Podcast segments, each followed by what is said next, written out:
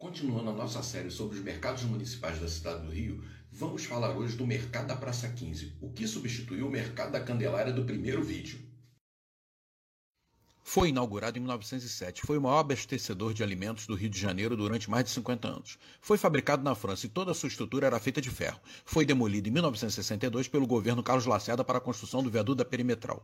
Do prédio do mercado só restou a torre do antigo restaurante Albamar.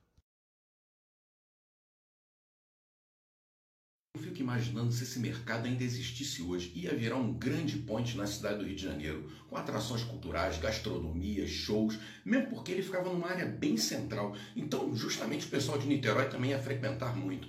Mas infelizmente foi demolido em nome de uma noção de progresso equivocada. Ironicamente, o próprio viaduto que ficou no lugar dele foi demolido, o viaduto perimetral. Este foi mais um podcast do grupo Rio de Janeiro em suas histórias e histórias. Até a próxima.